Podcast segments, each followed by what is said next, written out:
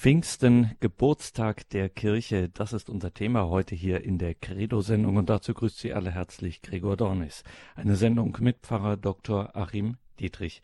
Ja, dieses Bildwort vom Geburtstag der Kirche, die schon von Anfang an gab es das, aber dieses Pfingsten, das spielt natürlich eine ganz besondere Rolle, gerade auch in der jüngeren Kirchengeschichte. Also, dass wir darüber heute sprechen, hängt natürlich logisch am Kirchenjahr, ganz klar. Gleichwohl wollen wir hier natürlich auch ein bisschen weiter blicken und uns diese gute Stunde Zeit nehmen, da ein wenig näher Licht ins Dunkel zu bringen. Freuen uns, dass wir dazu mit Pfarrer Dr. Achim Dietrich aus Otter Winterberg nahe Kaiserslautern sprechen dürfen. Wir haben ihn nun am Telefon. Grüße Gott, guten Abend, Pfarrer Dietrich. Guten Abend. Ja, Pfarrer Dietrich, dieses Wort vom Geburtstag der Kirche, ähm, ich sagte es, das ist schon, das hat schon Tradition, das ist äh, durchaus ehrwürdig.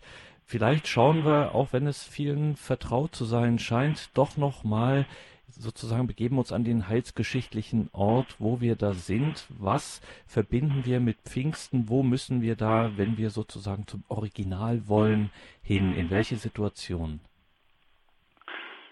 Pfingsten ist, äh, ja, das ist, der, der, Haupttitel ist eigentlich das Fest des Heiligen Geistes, Hochfest, Abschluss der Osterzeit, ähm, gehört also ganz und gar noch in den österlichen Kreis.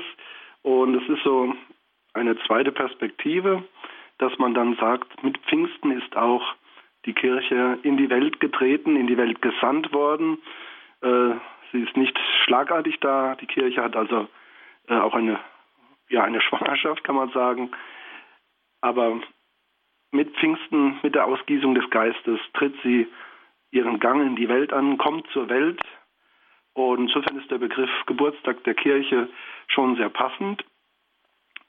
Die Kirche hängt ganz und gar an Jesus Christus und Jesus Christus als der Sohn Gottes ist nicht zu trennen von Gott Vater und vom Heiligen Geist. Da hängt alles zusammen. Die Kirche kann aber vom Heiligen Geist nicht getrennt werden, weil das so ihre, ihr Inneres ist, ihre Seele, ihre Dynamis, ihre innere Wirkkraft. Und zwar nicht nur für die ja, irdische Gesamtkirche, sondern und für die Ämter, die Hierarchie, sondern auch für jeden Getauften, für alles eigentlich, was im, im Rahmen der Kirche geschieht, für alles Gebet, allen Gottesdienst, alles Sakramente und für alles Wirken der, der Getauften und der Geweihten. Überall ist, die, ist der Heilige Geist am Werke. Äh, ohne ihn geht es nicht. Insofern ist auch Geburtstag der Kirche. Das bedeutet nicht, da war einmal der Heilige Geist beteiligt und jetzt ist er nicht mehr, sondern der Geist bringt die Kirche zur Welt und treibt sie durch die Welt, treibt sie von innen her an. Die Kirche kann also nicht von Jesus getrennt werden. Jetzt sieht es natürlich zunächst mal danach aus. Also wir haben gerade die Himmelfahrt Jesu hinter uns. Er ist also entrückt, er ist in den Himmel aufgefahren und ja, was passiert jetzt? Ja, das ist ja immer dieses eigenartige Moment, also das ja auch in den Texten der Evangelien direkt angesprochen wird. Jesus entzieht sich für, de, für das Auge. Er wird in den Himmel aufgenommen, also auch in seiner Leiblichkeit, in seiner verklärten. Er ist also nicht mehr so wie ja, äh, vor und nach Ostern, so nicht mehr erfahrbar für die Apostel, für die Gläubigen der, der Anfangszeit. Und dennoch sagt Jesus, es ist gut, dass ich gehe, sonst kann der Geist nicht kommen. Der Geist, der eben ausgegossen werden soll auf die vielen Gläubigen, auf die Getauften. Solange Jesus in der Welt war, war er quasi ja an Christus auch gebunden, auch als, als äh, irdischer Mensch, als historische Gestalt. Und Jesus ist ja gekommen, ähm, ja nicht um nur irgendwie ein, ein Exempel zu statuieren oder äh, ein, ein Buch zu verfassen und äh, zu hinterlassen, sondern äh, eine wesentliche Aufgabe ist ja, die Erlösung der Menschheit, der Menschen zu vollziehen durch die Kirche. Und diese Kirche, das wird eine Wirklichkeit, ähm, die eben durch die vielen Getauften, durch die Gläubigen, die sich vom Wort Gottes und vom, von der Gnade Jesu Christi erfassen lassen, dass da eine neue Wirklichkeit entsteht für viele Menschen in allen Erdteilen, durch alle Zeiten hindurch und Christus eben nicht mehr leiblich erfahrbar in der Welt ist, sondern entrückt beim Vater zu seiner Rechten. Und also die Kirche ist eigentlich in ihrer nachösterlichen Gestalt nur möglich, wenn Jesus eben beim Vater ist und von dort als Haupt ähm, den Geist sendet und dieser Heilige Geist nun eben ähm, ausgegossen wird im Rahmen der Kirche, durch die Kirche als Mutter, ähm, in den Sakramenten, allen voran eben in der Taufe, aber auch in der, im Bußsakrament, in der Eucharistie. Also kann man sagen, dass dieser Geist, der da gesandt wird, der die Kirche erfüllt, der sie hält, der in ihr wirkt, dass dieser Geist quasi so das Bindeglied ist zwischen dem, was Jesus in die Welt gebracht hat und was jetzt hier in einer sichtbaren und unsichtbaren Wirklichkeit weiter ist. Also wie Sie sagen, der ist nicht weg. Nein, also er macht Christus gegenwärtig und zwar unabhängig von Ort und Zeit. Also er kann weltweit und zu allen Zeiten wirken. Das ist ja eine, eine Kondition, der sich Jesus als das Wort Gottes, als der Sohn Gottes unterworfen hat. Die Bindung an Raum und Zeit vor Ostern. Ähm, und in der Kirche entsteht jetzt die Möglichkeit, dass der Geist überall wirken kann. Und es ist der Geist Jesu Christi, aber der Geist natürlich, der Geist Gottes, der vom, vom Vater ausgeht, durch Christus hindurch quasi. Also man sollte Geist, den Heiligen Geist und Christus nicht nebeneinander stellen, sondern sollte das immer als ein dreifaltiges Geschehen äh, betrachten, das natürlich unterschieden werden kann in seinen einzelnen Momenten. Der Vater als die Quelle alles göttlichen äh, Seins und eben auch äh, Geschehens. Der Sohn, der nicht geschaffen ist, sondern gezeugt. Und auch der Geist nicht ein Geschöpf Gottes, sondern er wird gehaucht, wie es äh, ja theologisch heißt. Und also im Geist haben wir die Begegnung mit Gott selbst. Und quasi wird der, der Kirche, der Versammlung der Gläubigen, der Glaub, Gemeinschaft der Gläubigen wird also die Gegenwart Gottes geschenkt im Heiligen Geist. Also nicht etwas Zweites, was Sekundäres, sondern darum hat man im vierten Jahrhundert dann nochmal gerungen, um das klarzustellen. Im Heiligen Geist haben wir den Kontakt und die Verbindung direkt zu Gott. Pfingsten, Geburtstag der Kirche, Thema heute hier in der Credo-Sendung. Wir sind verbunden mit Pfarrer Dr. Achim Dietrich aus Otterberg. Pfarrer Dietrich, gehen wir doch sozusagen in die Heilsgeschichte direkt hinein und zwar an den historischen Anfang. Wie genau hat sich denn jetzt diese pfingstliche Geistsendung ereignet? Was ist da passiert? Ja, wir können das von verschiedenen Seiten betrachten, also auch mit den verschiedenen äh, Aussagen bei den Evangelisten. Ich meine, was uns natürlich sofort vor Augen tritt, ist dann die Schilderung der Apostelgeschichte, mit Sturmesbraus und Feuerzungen. Ähm, wir sollten aber auch die anderen Stellen, also vor allen Dingen auch im, im Johannesevangelium, ähm, bei Lukas nicht übersehen, wo auch schon Geist mitgeteilt wird. Also der auferstandene Christus, der sich äh, am Osterabend äh, den, den Aposteln zeigt und sie anhaucht, ihnen den Frieden gibt und sie sendet, die Sünden zu vergeben. Das ist schon so ein, ein Auftakt äh, der Geistmitteilung. Der Höhepunkt ist dann aber die, ja, die Erfüllung, also die Apostel, die Gläubigen, die Frauen, sie sind im Obergemach in Jerusalem versammelt. Jesus hat vor seiner Himmelfahrt, vor seiner Aufnahme zum Vater ausdrücklich gesagt, sie sollen noch warten, bis sie erfüllt werden vom Heiligen Geist. Also man darf sich dieses Pfingsten durchaus auch ein, ein wenig in Etappen vorstellen, aber der Höhepunkt, das volle Maß ist dann dieses Geschehen, das in der Apostelgeschichte im zweiten Kapitel geschildert wird, wo eben diese, diese Gebetsgemeinschaft, die also um Maria, das ist auch schön, um Maria versammelt ist, im Gebet, in Erwartung, offenen Herzens. Sie werden also quasi wie von einem, von einem Wasserfall der Gnade, des Geistes ähm, übergossen. Es erinnert sehr stark an äh, die Offenbarung Gottes am Sinai, Sturmesrauschen, Sturmesbrausen, dann äh, Feuer. Und die Mitteilung des Geistes, die Schaffung eines neuen Volkes auch. Am Berg Sinai wurde das Volk Israel ja konstituiert als Volk Gottes und auch Pfingsten ist also eben deswegen auch Geburtstag der Kirche zutreffend. Das neue Volk Gottes wird geschaffen durch die Ausgießung des Geistes. Ja, und die Feuerzungen, sie machen deutlich, es geht auch um jeden Einzelnen. Die Kirche als Ganze wird ja von Gott geschaffen, ins Dasein gerufen, in die Welt gesandt.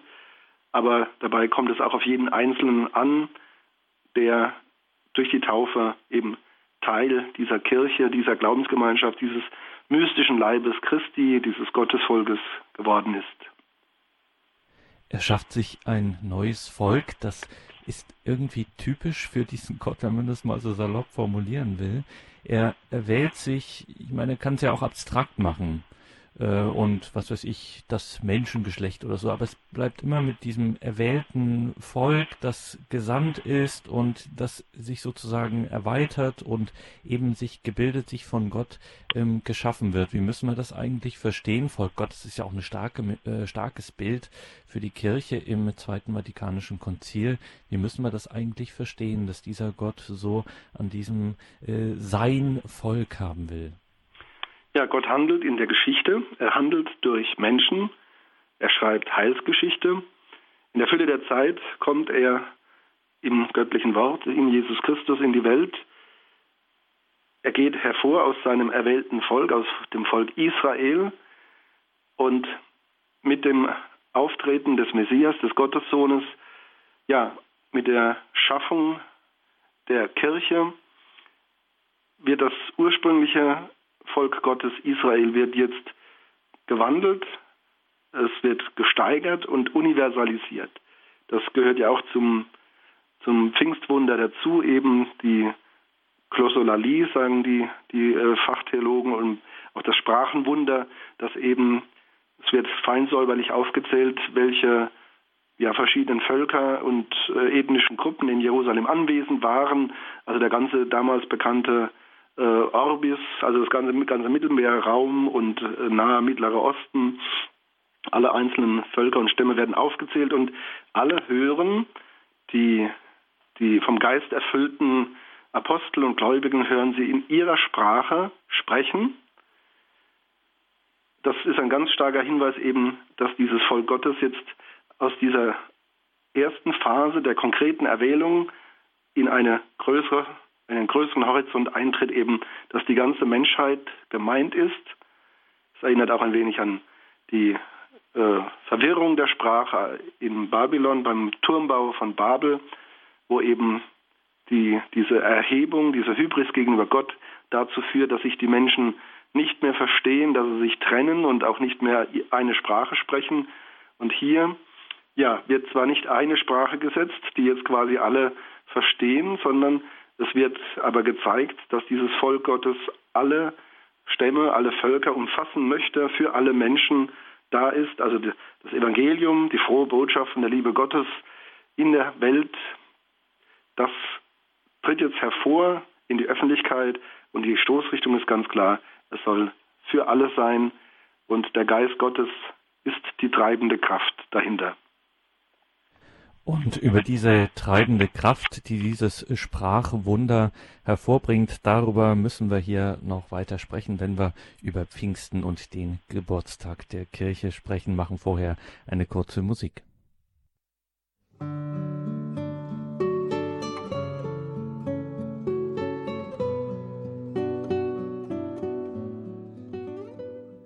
Pfingsten, Geburtstag der Kirche. Wir sprechen hier in der Credo-Sendung mit Pfarrer Dr. Achim Dietrich aus Otterberg, bereiten uns sozusagen schon auf Pfingsten vor und schauen insbesondere eben auf die Rolle für die Kirche. Und Pfarrer Dietrich, jetzt haben wir gerade über diese über das Reden in Sprachen, die hier alle auch aufgeführt werden, gesprochen. Wir haben über das Volk Gottes äh, gesprochen und jetzt könnte man ja eigentlich vermuten, gerade auch mit den Erfahrungen des 20. Jahrhunderts im Hintergrund, naja, jetzt äh, sprechen die alle sozusagen in einer einzigen Sprache. Jetzt gibt es eine himmlische Sprache, eine Sprache der Engel, wie das so in der apokryphen Literatur auch mal auftaucht und das ist dann eine Einheitssprache, so ein himmlisches Esperanto ähm, und dann sind sie alle irgendwie gleich und haben dieselbe, äh, denselben Personalausweis oder was auch immer. Aber hier ist offenbar genau das Gegenteil bewirkt der Geist oder viel mehr bewirkt. Er bewirkt nämlich, dass die alle in ihrer Sprache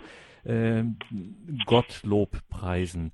Und das erinnert ein bisschen an das, was Sie vorhin gesagt haben, dass es eben äh, bei diesem Volk Gottes, das in die Welt hinaus gesandt ist, eben auch gerade auf den Einzelnen ankommt. Also der Einzelne verschwindet in diesem geistgewirkten Volk Gottes nicht in der großen Masse, sondern im Gegenteil, er wird selber nochmal in seiner Besonderheit, in seiner Eigenart äh, etwas Einzigartiges und Besonderes.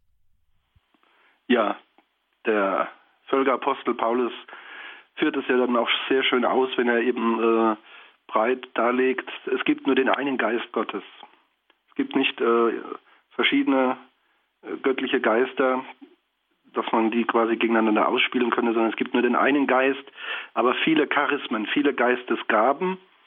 Das ähm, weist eben auch darauf hin, der Geist ist eben nicht der Gleichmacher, der uns zu äh, ja, konformistisch äh, nivelliert in einer großen Masse, sondern der Geist ja, befähigt jeden Einzelnen äh, nach seinen Möglichkeiten und seinen Umständen ähm, eben die Liebe Gottes zu leben, sie zu bezeugen.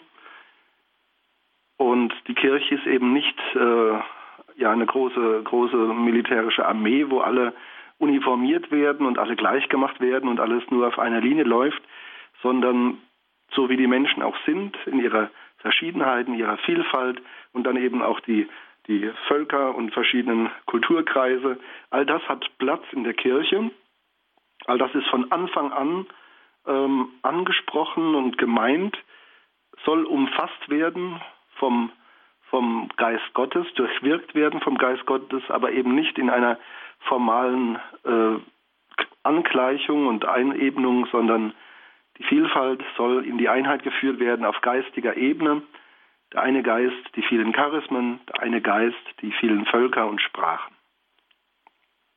Und diese vielen Völker und die vielen Sprachen, die beziehen sich aber trotzdem alle auf dasselbe. Das heißt, wir haben schon hier auch, ähm, jetzt denke ich zum Beispiel auch an das Zweite Vatikanische Konzil, ähm, auf die nochmal ganz klare Bewusstwerdung, dass äh, die katholische Kirche jetzt wirklich den Globus umfasst, ähm, dass hier sozusagen bei aller Verschiedenheit doch es eine Gemeinsamkeit gibt, eine gemeinsame Wahrheit gibt und dass eben genau diese, diese Wahrheit äh, von allen verstanden werden kann, unabhängig jetzt von den Sprachen, weil ich meine, wenn man übersetzt zum Beispiel oder äh, so, da geht immer so ein bisschen was verloren, aber dieses sich gemeinsam verstehen, auch in dem unterschiedlichen Sprechen, äh, ist mehr als nur ein übersetzen können. Das hat immer irgendwie etwas, als wäre die Fremdsprache wird dann irgendwie, sie fühlt sich an wie Muttersprache.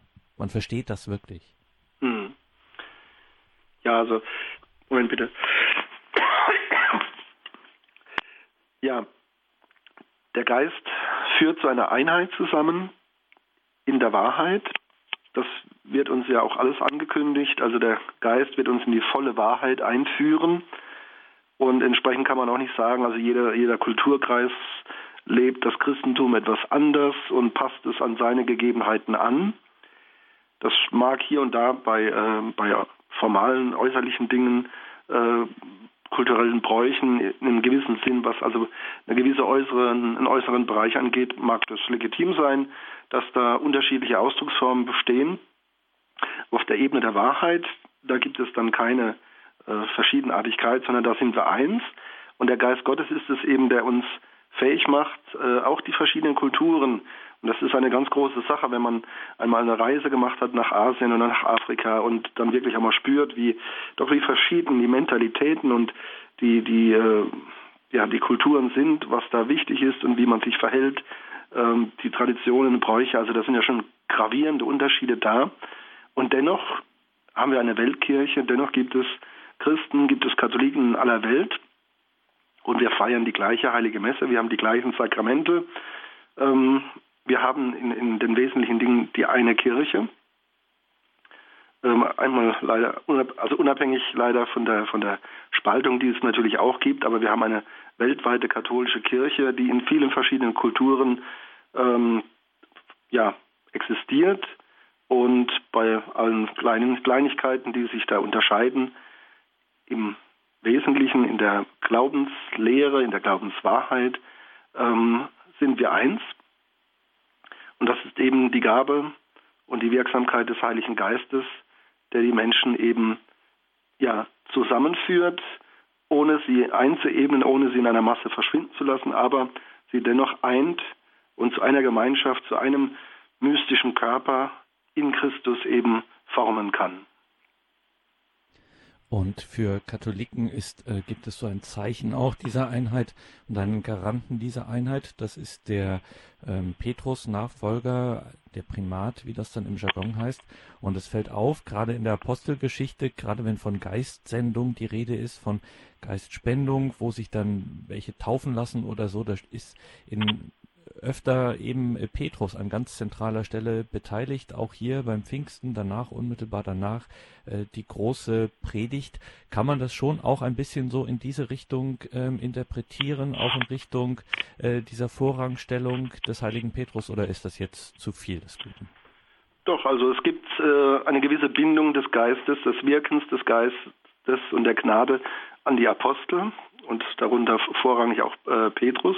Aber die ganzen Apostel sind beauftragt, die Sakramente zu spenden, vorrangig ähm, Taufe, Eucharistie und Beichte. Das ist äh, eine, apostolische, eine apostolische Aufgabe, eine Bevollmächtigung durch Christus in der Wirksamkeit des Geistes. Also wie gesagt, dieses schöne Bild, der österliche, der auferstandene Jesus kommt zu den, den Aposteln und haucht sie an. Also er macht das auch augenfällig sichtbar. Der Hauch, ne, also der, der Odem äh, Gottes, den er den Aposteln mitteilt, mit der Aufgabenstellung geht in alle Welt, tauft die Menschen auf den dreifaltigen Gott und vergebt die Sünden. Was ihr löst, das ist gelöst. Was ihr nicht löst, also was ihr gebunden lasst, das wird so sein, auch im Himmel, also eine, eine göttliche Vollmacht und äh, durchaus auch eine gewisse Abstufung, also die Taufgnade, aber dann auch noch durch die Apostel noch einmal im weiteren Schritt dann die Fülle dieser Gnade in der Firmung. Da gibt es, also es wird so nicht so äh, als Sakrament so in der Bibel schon, im Neuen Testament schon äh, völlig profiliert dargestellt, aber wir haben schon einen schönen Ansatz, dass es eben auch im Geist wirken und in der Geistmitteilung also gewisse Stufen gibt, gewisse Momente gibt und äh, dass das eben durchaus gebunden ist auch an die Kirche, gebunden ist an die Apostel und ähm, ja, dass man da auch differenzieren muss, dass man nicht einfach sagt, ja, also seit Pfingsten ist der Geist in der Welt und er weht, wo er will und jeder kann ihn irgendwo äh, zu sich einladen und dann kommt er auch. Also ganz so einfach ist das nicht. Ähm, da hat das 20. Jahrhundert, da hat das Konzil dann auch wieder äh, etwas mehr Raum geschaffen, ähm, hat Verengungen wieder gelöst, die im Nachspiel, in der Folge der Reformation äh, sich im Katholischen dann auch äh, ausgebildet haben. Was die einen übertreiben, wird dann meistens von der anderen Seite eben auch übertrieben. Man geht dann also beiderseits gerne in die Extreme. Kirche und der Geist, sie gehören fest zusammen. Also die, die katholische Kirche, sie ist äh, ein, ein ganz vorrangiges Wirkungsfeld des Geistes und eben auch als eine hierarchisch, eine apostolisch, Kirch, äh, apostolisch strukturierte Kirche, wo eben auch die Menschen eine Rolle spielen, die ein Amt ausüben, die eine Weihe haben, die eine Aufgabe haben, eine Vollmacht, den Geist in den Sakramenten im Segen mitzuteilen sehr gut, dass Sie es ansprechen, Pfarrer Dietrich. Vielleicht können wir diese Differenzierungen, weil das eben doch schwierig ist, auch auseinanderzuhalten, diese Differenzierungen mal auseinander sortieren. Also wie Sie gesagt haben, jetzt möchte man doch eigentlich denken, okay, jetzt haben sie wirklich alle diesen Geist und der befähigt sie natürlich alle auch zu prinzipiell mal zu dem Gleichen. Und doch besteht die Kirche darauf, dass es hier schon Unterschiede gibt, dass es Unterschiede gibt zwischen dem Wirken des Geistes beispielsweise in einem Sakrament oder gewirkt durch ein Gebet als Geistesgabe dann. Wie unterscheiden wir das jetzt genau? Also grundsätzlich kann man sagen, alles geistliche Geschehen, alles, also dass, dass äh, eine Verbindung äh, die eine oder andere Weise mit Gott herstellt, geschieht im Heiligen Geist. Wie Sie ja eben schon gesagt haben, äh, jedes echte Gebet geschieht im Heiligen Geist, weil wir aus eigener Kraft eigentlich nicht nach Gott uns ausstrecken können. Also wir können Gott nicht aus eigener Kraft erreichen, sondern es ist Gott, der diese Verbindung ermöglicht. Das ist, macht auch deutlich, dass der Geist ähm, ja eine, eine verbindende Kraft ist, also ein, ein äh, wie es in der Fachsprache heißt, ein Vinculum, also etwas Verbindendes. Äh, der Heilige Geist ist schon das Band der Liebe, äh, also das Vinculum Amoris zwischen, zwischen Gott Vater und dem Sohn. Und dieses umfassende, verbindende Moment des Geistes ist eben auch das, was dann in der Kirche wirkt, dass wir bei allem geistlichen, kirchlichen Geschehen durch den Heiligen Geist eben auch wirklich mit mit der Gottheit, mit der Dreifaltigkeit verbunden sind, in dieses göttliche Geschehen, diese göttliche Gemeinschaft hineingenommen werden, sei es bei einem Gebet, sei es beim Empfang eines Sakramentes, sei es bei einem Segen, äh, alles Geistliche tun, wo wir uns auf Gott ausrichten, wo wir Gott bitten, einladen, einlassen, da ist eben der Heilige Geist das Verbindende, das Wirkende. Und eben auch in einem Vollsinn, also nicht nur virtuell und funktional, sondern eben als eine eigene göttliche Person. Ja, und die Kirche eben ist eben nicht nur ein, ein hohles Gefäß und dann wird was reingegossen, sondern die Kirche wirklich als eine Gemeinschaft von Menschen, als eine strukturierte Gemeinschaft mit unterschiedlichen Aufgaben. Paulus spricht von den Charismen, wir sprechen dann auch von den Ämtern, die entstehen, die apostolischen Ämter und die Ämter, die dann die Apostel und die Apostelnachfolger setzen. Verschiedene Charismen, verschiedene Ämter. Nicht jeder ist berufen zum Propheten, zum Prediger, zum Charismatiker, zum Heiler, zum Sorgenden. Also man äh, kennt auch schon der Urkirche viele Aufgaben, wo man auch sieht, da reicht menschliche Kraft allein auf Dauer nicht aus sondern ähm, diese Kraft und dass das Ganze auch eine wirklich ein Geschehen in der Liebe ist und nicht irgendwie doch ein verkappter Altruismus, ähm, da braucht es immer den Heiligen Geist dazu, da braucht es die Liebeskraft Gottes und kein Mensch kann und soll alle möglichen Tätigkeiten der Liebe äh, und des Geistes ausüben.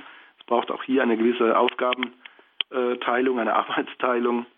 Ähm, ja, und das sind eben die Charismen, die teilweise von der Taufe her frei äh, vom Heiligen Geist den Menschen gegeben werden. Das ist ja das, was man jetzt äh, in den letzten 100 Jahren so gerne auch eingefordert hat, also dass man das anerkannt wird, dass der Heilige Geist eben nicht nur institutionell äh, genau eingeteilt wirkt, sondern dass es eben auch ein freies Wirken des Geistes gibt, das gibt es bestimmt, aber eben ähm, nicht das andere Extrem, dass man jetzt sagt, also die Institution, das ist, hat alles mit Gott nichts zu tun, das ist menschliche Erfindung und der Geist, der wirkt wirklich wie und wo er will und jeder kann ihn abrufen.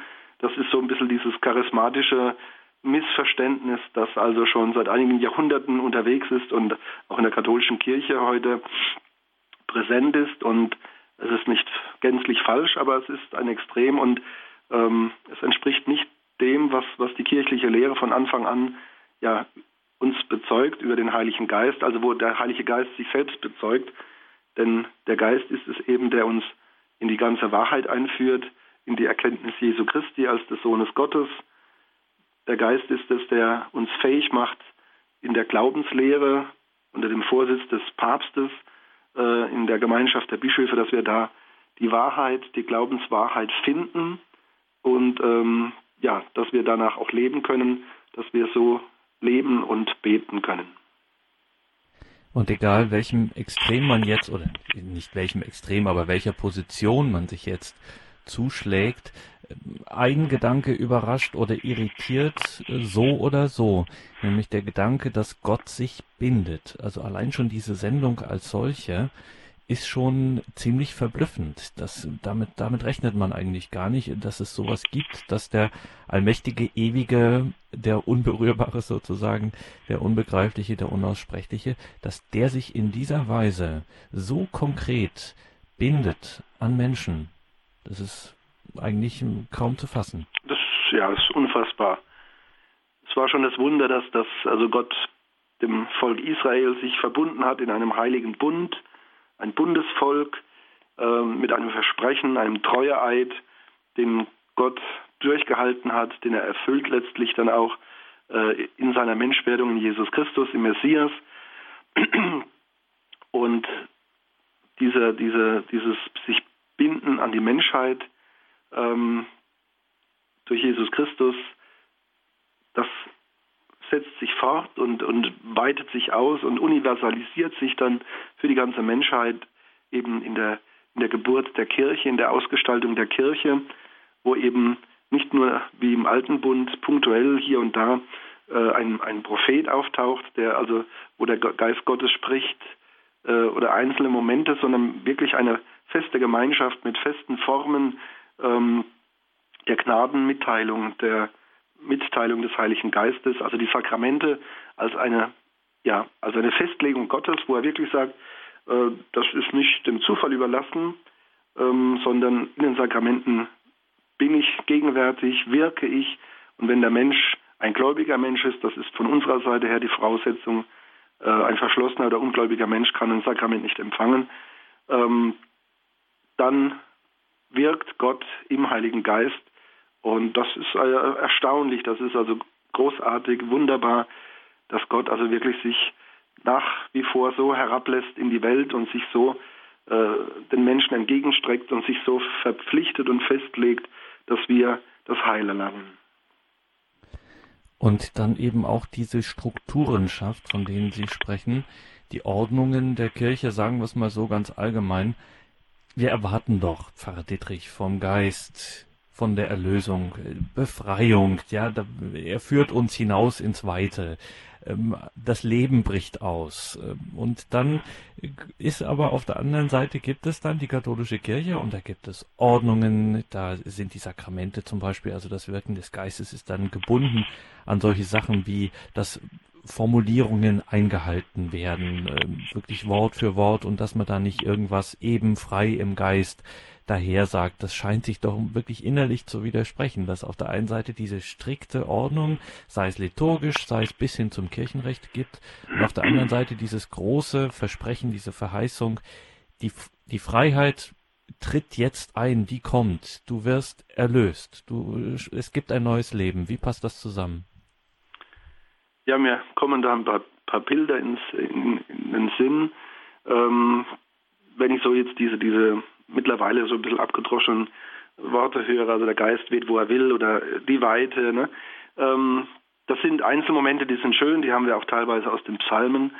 Aber wenn, wenn's, wenn, wir, mal, wenn wir mal ins natürliche Leben schauen, äh, nehmen wir mal die verschiedenen Bilder, die es gibt für das Geistwirken, äh, die Befreiung ins Weite. Gut, in der Wüste habe ich die absolute Freiheit. Da kann ich dann hinlaufen, wo ich nicht will, aber das äh, wird mir in kürzester Zeit dann äh, ja auch zum Verhängnis. Ich brauche einen Weg, um voranzukommen, um ein Ziel zu erreichen. Oder denken wir an das Feuer. Das Feuer kann vernichtend sein oder kann äh, ja, uns nicht helfen. Wir, wir, äh, wir fangen es ein, wir machen eine Feuerstelle, wir haben einen Ofen, wir, wir müssen das Feuer auch in eine Form bringen, dass es uns wirklich zum, zum Leben hilft. Denken wir an den Wind. Der Wind, äh, dass er uns bewegt, braucht es ein, ein Segel oder dass wir Energie daraus ziehen können, braucht es Flügel. Denken wir an die vielen Windräder, die jetzt in Deutschland da schon äh, laufen und noch aufgestellt werden. Äh, also man kann sich nicht nur einfach in den Wind hineinstellen, sondern wenn man leben möchte und Energie braucht und äh, diese Unterstützung des Geistes, dann muss man das auch irgendwie konkret fassen und äh, aufnehmen. Deswegen diese, diese ganzen Geistworte, äh, die man so in den 70er, 60er, 70er Jahren, 80er Jahren viel verwendet hat, die sind schon richtig und schön, aber wenn man dabei stehen bleibt, dann bleibt man im Unbestimmten. Und äh, der Geist möchte aber bestimmt werden. Und er möchte uns ja äh, in dieser Welt helfen, dass wir die Liebe Gottes leben und umsetzen und dazu braucht es eben konkrete Formen. Das gilt für die Kirche mit ihrer Hierarchie, mit ihrer hierarchischen Gestalt, mit ihren Sakramenten. Und das gilt auch in meinem persönlichen Leben. Ähm, da brauche ich auch Formen, wie das regelmäßige Gebet, die, den sonntäglichen Gottesdienst, äh, die regelmäßige Beichte. Auch da braucht es Formen, dass äh, das Geisteswirken ähm, ja, konkret wird und äh, fassbar und wirksam wird. Das heißt also auch jemand wie Sie, der gehalten ist, was weiß ich, möglichst oft, möglichst täglich die heilige Messe zu zelebrieren. Und das ist ja, wenn man jetzt von den sich wechselnden Texten mal absieht, im Grunde ja doch immer wieder dasselbe. Das ist keine blinde Wiederholung oder kein Abstottern ähm, dessen, was dann eben notwendig ist, so wie man jeden Tag in einem Mietshaus die Treppe zu seiner Wohnung hinaufsteigen muss, sondern ähm, da passiert auch gerade in dieser Regelmäßigkeit, in dieser, in diesem, um das böse Wort zu sagen, Formalismus, ähm, passiert schon auch etwas sehr Lebendiges. Ja, also die Messe, die heilige Messe vergegenwärtigt ja Jesus Christus als den gekreuzigten und auferstandenen, als unseren Erlöser. Und äh, wir Menschen leben ja ständig in Zyklen und äh, alles irdische Leben braucht ja Zyklen und bis hin zum Herzschlag, der ja ständig langweilig sich wiederholt, aber wenn er aussetzt, ist das Leben zu Ende. Und äh, so ist es auch mit dem Geistlichen. Also da braucht es eben auch Rhythmen und immer wieder auch Wiederholung, äh, weil wir Menschen eben in dieser Welt keine Seinshabe haben. Also wir haben, können das Sein, das Leben nicht äh, festhalten und sagen, so jetzt haben wir es und äh, jetzt braucht es nichts mehr, sondern wir, wir sind in diesem Fluss, in dieser Bewegung drin. da ist eben auch die Wiederholung, das Regelmäßige äh, ganz wichtig. Oder wenn wir jetzt menschlich personale Bilder nehmen, ähm, ja, das wäre, also wenn man sagt, äh, die heilige Messe, die brauche ich einmal im Jahr, das reicht mir dann. Das wäre ungefähr wie wenn man sagt, ich liebe meine Familie, meine Mitmenschen und äh, aber es reicht mir, das einmal im Jahr die zu sehen.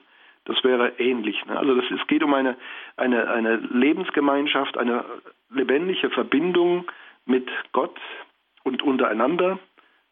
Also dieses leben in der Dreifaltigkeit und eben von daher auch als, als christliche, kirchliche Gemeinschaft, ähm, ja, das, das lebt äh, von dieser Wiederholung, von den Rhythmen, von den Formen, in denen der Geist aber wirkt, die der Geist lebendig macht.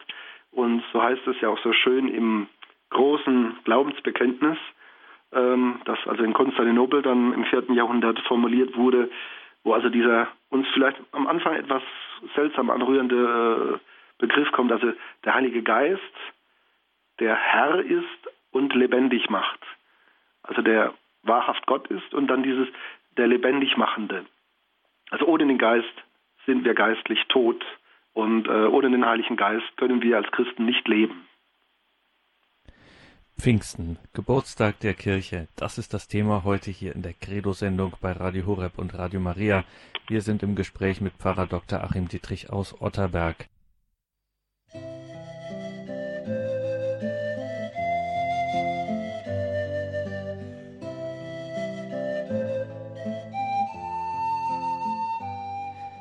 Pfingsten, Geburtstag der Kirche, Thema heute hier in der Credo-Sendung mit Pfarrer Dr. Achim Dietrich aus Otterberg.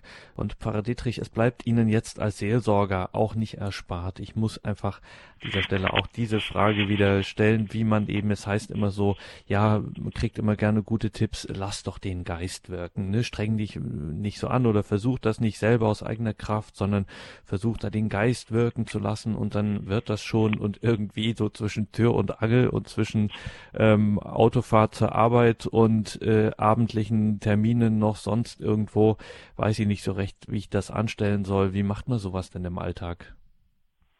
Dass also der Geist wirken kann, wie gesagt, wir haben die kirchlichen Formen, die wir auch äh, wirklich äh, beachten sollten. Jetzt nicht nur die Priester, sondern auch äh, das, das regelmäßige Beten zum Beispiel ist eine Form, wo wir wirklich so äh, jeden Tag so quasi ein bisschen Wasserhahn aufdrehen, ne, wo der Geist die Gnade dann wirken kann.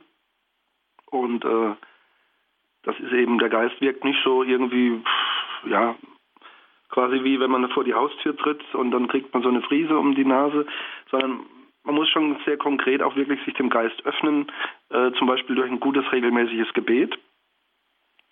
Äh, der Geist hat ja auch immer verschiedene Aspekte, äh, wo er uns dann wirklich auch hilft und stärkt und manches klärt. Äh, ein wichtiges Ding äh, ist immer, dass man zum Beispiel im Gebet seine Sorgen, Probleme, seine Aufgaben, Verantwortlichkeiten, dass man das immer wieder im Gebet eigentlich so vor Gott hinstellt, in das Licht Gottes stellt und dass der, der Geist dann wirklich auch einem die Augen öffnet für das Eigentliche und Wesentliche. Ähm, das halte ich für etwas ganz Wichtiges, dass man also äh, genug Zeit investiert in ein gutes Gebet, wo man also wirklich auch zur Ruhe kommt, äh, wo man dann auch mal ähm, nicht nur Gebetstexte spricht, sondern wirklich auch mal versucht, still zu sein. Ähm, das heißt nicht, dass man jetzt alle Gedanken aus dem Kopf rollen muss. Ähm, das ist natürlich auch sehr, sehr als, als Eingangsübung wichtig, zur Ruhe zu kommen. Aber dann darf man wirklich auch sein Leben einbringen und hinstellen und betrachten mit Gott im Lichte Gottes. Ähm, ja, und von daher ergeben sich dann viele andere Dinge. Dann also, wir kennen ja die sieben Gaben des Heiligen Geistes. Ähm, sicherlich kann man noch viele weitere Unterscheidungen machen, aber dass man eben zum Beispiel Einsicht gewinnt, dass man äh, Erkenntnis gewinnt. Also worauf kommt es an? Und wir müssen auch die Geister unterscheiden, äh, dass wir eben gläubig und äh, ja im Gebet schauen, welche Geister wirken, auch jetzt auf mich ein, auf meine Mitmenschen, äh, verschiedene Umstände oder Entscheidungen, die ich treffen muss, was, was ist da wirklich los, was passiert da, was ist, sind da für Kräfte am Wirken, äh, wo ist die Kraft Gottes, wo ist die Liebe, also die Erkenntnis, die Einsicht, die Weisheit, ähm, dann aber auch die Stärke, das Erkannte, die Wahrheit, die man erkannt hat, dann auch wirklich in Angriff zu nehmen und entsprechend zu handeln.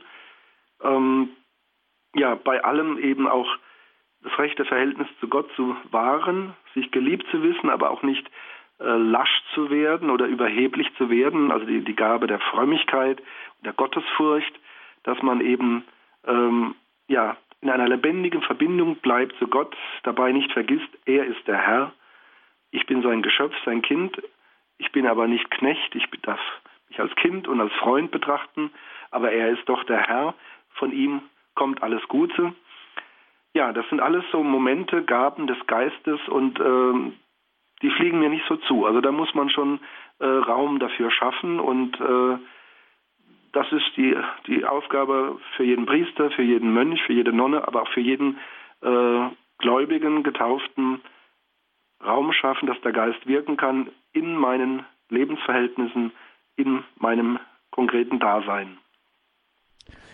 Wenn Sie gestatten, Pfarrer Dietrich, würde ich gern eine schwierige Frage stellen, aber weil eben auch immer wieder davon zu hören ist und Menschen eben auch davon betroffen sind. Wenn ich jetzt so gar nicht pfingstlich gestimmt bin, wenn es mir richtig schlecht geht und ich na, mir nach wirklich nach allem ist, aber bestimmt nicht danach, die großen Taten Gottes zu loben, weil es mir irgendwie nicht über die Lippen kommt und nicht äh, wirklich gelingt, ich eigentlich nur klagen will ich ein Hiob bin, der da sitzt und sagt, Gott, warum tust du mir das an? Ähm, wie bin ich, entferne ich mich da vom Geist? Gehe ich da weg? Äh, Mache ich da irgendwas äh, Schlechtes oder wie ist das? Nein, nein. Ähm, also wir dürfen mit all unseren Befindlichkeiten sollen und müssen wir auch vor, vor Gott treten. Äh, eine, eine Versuchung, eine Gefahr ist oder eine List des Teufels, dass er uns einflüstern möchte, ja, also du hast so viel Stress oder du hast solchen Kummer, ähm, da kannst du jetzt nicht beten, das passt nicht. Also da gibt es auch die Liste des Widersachers, uns durch solche Momente von Gott zu trennen. Wir sollten also wirklich uns durch nichts, aber wirklich auch gar nichts von Gott trennen lassen, äh, auch wenn wir was falsch gemacht haben, wenn wir gesündigt haben, äh, dann eben nicht den Fehler des Judas zu machen und zu, zu denken, äh, jetzt bin ich verdammt, jetzt will Gott nichts mehr von mir wissen, sondern eben wie Petrus äh, in Reue zu ihm zu kommen und äh, mit mit, auch mit Zorn, auch mit Unmut ähm, nicht davon zu laufen. Das heißt, der, der Heilige Geist hat verschiedene Titel, die sind auch sehr aufschlussreich. Ähm, also es lohnt sich wirklich jetzt in diesen Tagen die, die Lesungstexte gut aufzunehmen und zu verinnerlichen, sich neu bewusst zu machen. Da ist also die Rede vom, er ist unser Anwalt, unser Advokat. Er ist unser Tröster und das passt gut zu Ihrer Frage.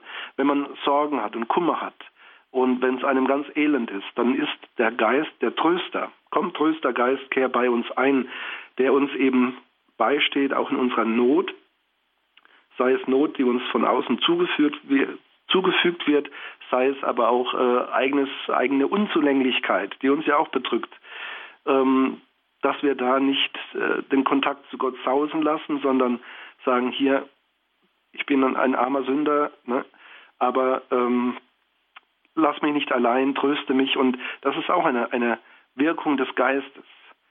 Allerdings gibt es da eben auch äh, große Schicksale und auch ähm, große Momente, denken wir an die Zeiten der, der Trockenheit oder der Untröstlichkeit bei einer Mutter Teresa oder bei anderen Heiligen hören wir das, äh, Therese von Lisieux, ähm, wobei das natürlich auch herausragende Gestalten waren in einem großen dramatischen geistlichen Kampf, wo eben dann aber auch solche Momente dazugehören. Aber ich denke, der Geist hilft uns immer. Emotional mag das manchmal sehr schwierig sein, dass wir eben äh, eben keine Glücksgefühle haben. Äh, aber der Glaube ist auch nicht irgendwie äh, äh eine, eine Art Droge oder ein Beruhigungsmittel, äh, sondern es ist etwas, was uns lebendig erhält. Gerade in den großen Auseinandersetzungen, die manchmal auch in unserem Leben auftauchen. Herr Brunner aus München ist nun bei uns. Guten Abend, grüß Gott, Herr Brunner. Ja, grüß Gott, äh, guten Abend zusammen. Guten Abend. Äh, ich habe ich habe eine Frage und zwar habe ich immer gewisse Schwierigkeiten, also dass der Heilige Geist eine Person sein soll. Und äh, ich habe also das nachgelesen. Jetzt habe ich hab mir auch die drei Namen aufgeschrieben, die drei sogenannten Kappadokier, Gregor von Nyssa, äh, Gregor von Nazian und äh, Basilius der Große, also mhm. alles Personen der Ostkirche. Und die haben ja erst ganz, ganz am Ende des äh, Werdungsprozesses der Trinität, weil der hat ja 325 äh, begonnen in Nicäa und erst äh, bei dem Konzil zu Konstantinopel 381 wurde also festgelegt, wo vorher also überhaupt nicht die Rede davon war. Da war also immer die Rede davon, dass der Heilige Geist die Wirkkraft Gottes ist und erst 381 auf dem letzten Drücker, wenn man so sagen will, äh, wurde dann der Heilige äh, Geist zur Person. Und da muss ich jetzt ganz offen sagen, nur durch diese drei Kappadokier und die anderen äh, Kirchenmitglieder haben sich halt dann denen angeschlossen, aber ich muss mich wiederholen, und sagen, dass ich da nach wie vor große Schwierigkeiten habe, den Heiligen Geist als eigenständige Person anzuerkennen und anzusehen. Danke und gut, schon im Voraus gut, für die dass Beantwortung. Sie uns da angerufen haben. Danke, Herr Brunner, denn Sie sind da bestimmt nicht der Einzige, dem das doch immer wieder schwerfällt, diese Formulierung der Heilige Geist oder diese, diese Wahrheit des Glaubens, der Heilige Geist ist die dritte göttliche Person, äh, wirklich auch zu verinnerlichen, nachzuvollziehen. Pfarrer Dietrich, was machen wir mit den Problemen?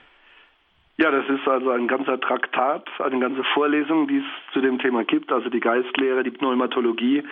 Ähm, vielleicht vorweg so ein bisschen als Korrektur.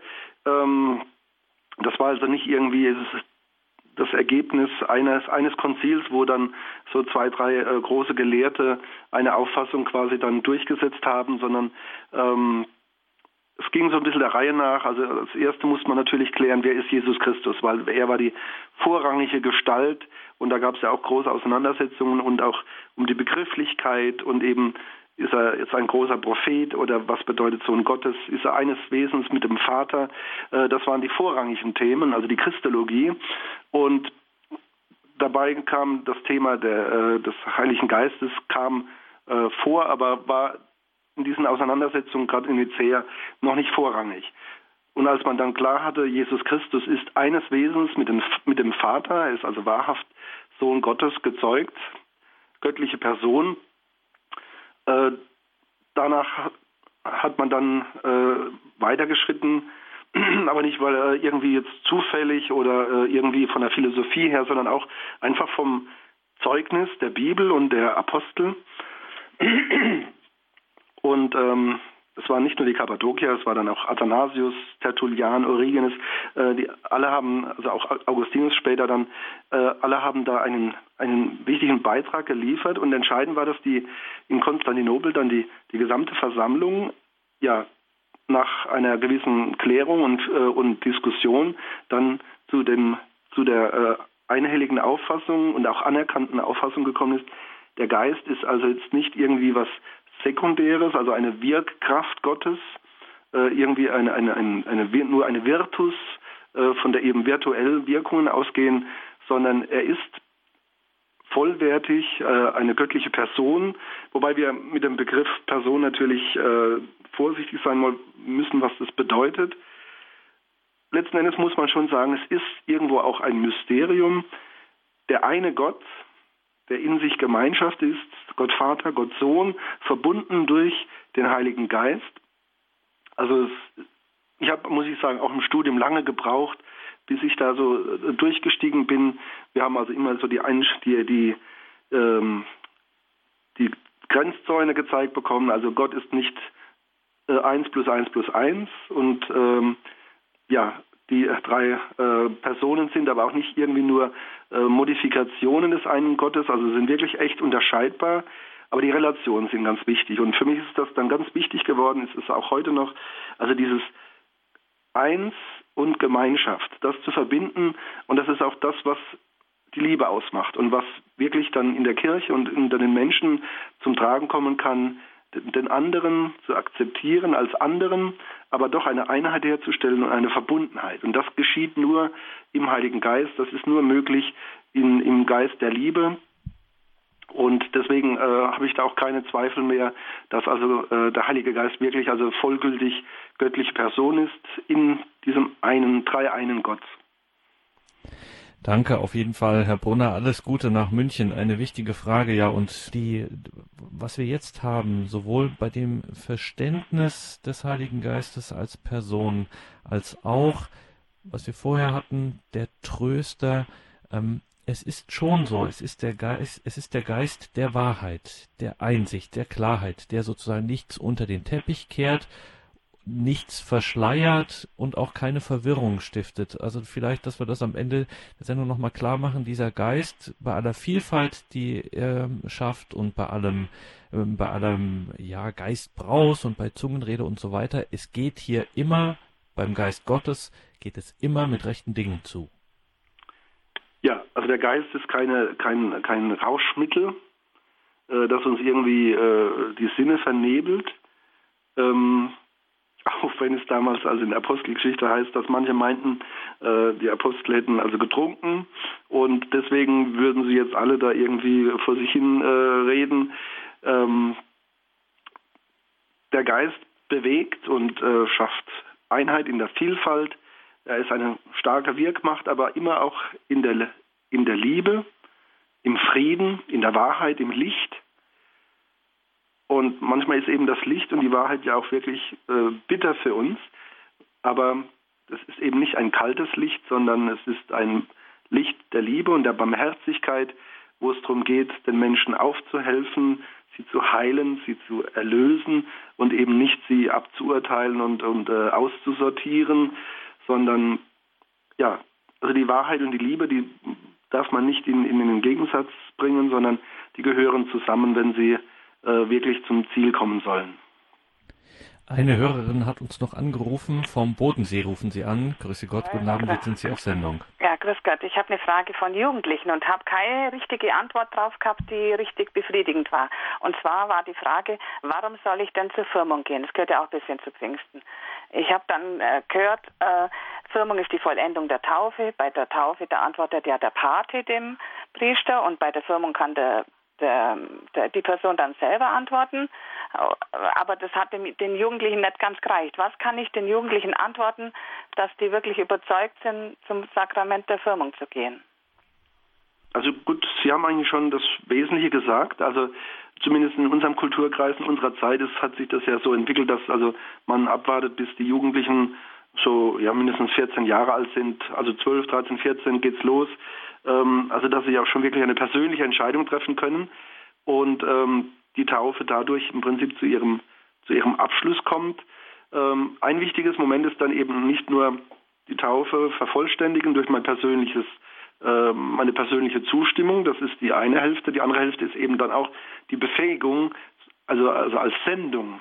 Früher hat man es ja verbunden mit einem leichten Klaps, also der, der Ritterschlag. Ähm, ich soll ja hinausgehen, auch in die Welt und Zeugnis ablegen. Also ich werde noch einmal eigens vom Geist Gottes gestärkt, um auch als Verkünder und Zeuge in die Welt treten zu können und eben den christlichen Glauben zu bezeugen durch Wort und Tat. Und äh, dazu braucht es oder dazu gibt uns die Kirche, gibt uns Christus äh, im Heiligen Geist noch einmal eine eigene Gnade, die also besonders dieses Zeugnis hervorhebt, die Fähigkeit, äh, bewusst und dezidiert als, als Christ zu leben. Mhm. Okay, vielen Dank. Danke für Ihren Anruf. Danke. Alles Gute. Ihnen auch, danke. Das war die Credo-Sendung bei Radio Horeb und Radio Maria. Es ging um Pfingsten, den Geburtstag der Kirche. Wir waren im Gespräch mit Pfarrer Dr. Achim Dietrich aus Otterberg. Davon wird es wie immer CD und Podcast geben. Gibt es die Möglichkeit auf horeb.org im Tagesprogramm sich eine CD zu bestellen oder im Podcast und Download sich dann diese Sendung herunterzuladen und anzuhören. Danke, Pfarrer Dittrich, für diese Sendung, für diese Gedanken, dass wir Sie ein bisschen ausfragen durften. Und jetzt brauchen wir natürlich noch ein bisschen Unterstützung, ordentlich Kraftspendung. Wir bitten um Ihr Gebet, um den Segen. Ja, gerne. Barmherziger Gott, du lässt uns Menschen nicht allein. Du schenkst uns deinen Geist und deine Liebe. In Jesus Christus bist du mit uns vereinigst du uns zu einem Leib, zu einer Kirche, zu einem Volk. Du tröstest uns, du stärkst uns, du schenkst uns Klarheit, du führst uns zur Gemeinschaft und Liebe. Wir danken dir, wir bitten dich, schenk uns immer deine Liebe und deinen Geist. Das gewähre euch der dreieinige Gott, der Vater, der Sohn und der Heilige Geist. Amen. Gelobt sei Jesus Christus in Ewigkeit. Amen. Danke, Pfarrer Dittrich, danke Ihnen, liebe Hörerinnen und Hörer. Einen gesegneten Abend und eine behütete Nacht wünscht Ihr Gregor Dornis.